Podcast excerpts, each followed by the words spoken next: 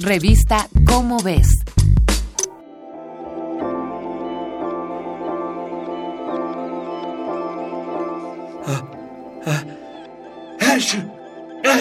¿Otra vez esa gripa?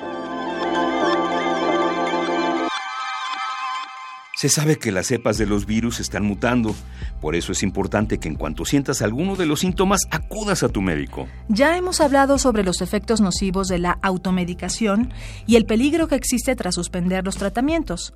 No le demos poder a los virus. Evitemos que los virus dominen el mundo, tal y como ocurrió hace 100 años con la influenza española.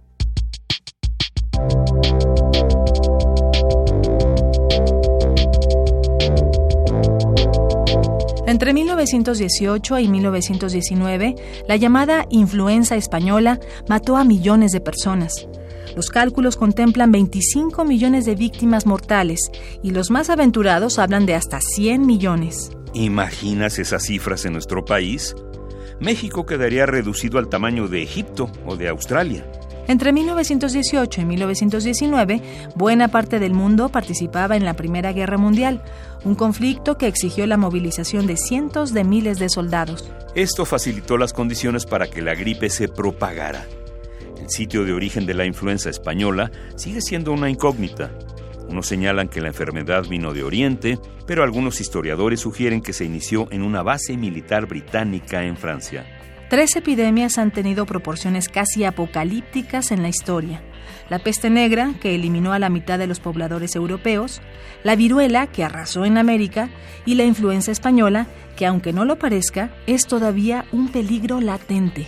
Bueno, y a todo esto, si no se sabe su origen, ¿por qué se le llama influenza española? Buena pregunta. El nombre se debe a que la noticia de la enfermedad se publicó por primera vez en el diario español ABC el 22 de mayo de 1918. En ese tiempo no había tanta censura en la prensa de aquel país. Una vez despejada la duda sobre el nombre de esta enfermedad, reflexionemos. Entender cómo se extendió la pandemia nos dará pistas valiosas sobre qué hacer y qué no en caso de una nueva crisis. La influenza española flageló a la humanidad durante todo 1918 y comienzos de 1919 y afectó prácticamente a todo el planeta. Sabemos que en Italia, España y Portugal hubo muchas más víctimas mortales que en países del norte de Europa como Finlandia y Noruega, pero de los países poco desarrollados o en conflictos bélicos sabemos poco.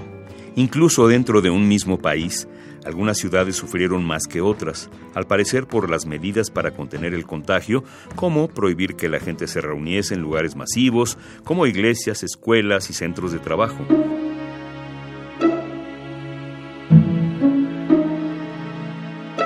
La influenza no nos pegó en el siglo XX. Su lastre viene de más atrás. La llamada tos de Perintus, que Hipócrates describió en el 412 a.C., también causó estragos en la población. En 1580, otra ola de influenza cobró vidas y de ahí en adelante han ocurrido 32 brotes más. El último, ocurrido en 2009, ¿lo recuerdas? Todos los brotes de influenza cobraron muchas víctimas mortales, pero ninguna tantas como la de 1918, y todavía no sabemos a ciencia cierta el por qué. Revisemos la historia y sobre todo, mantengamos la higiene. Y por favor, por tu bien y el de todos, atiéndete esa gripa.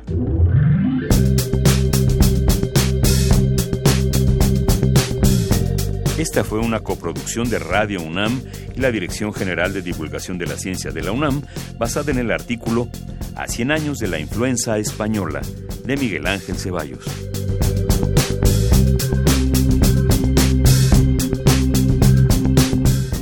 Revista Cómo ves.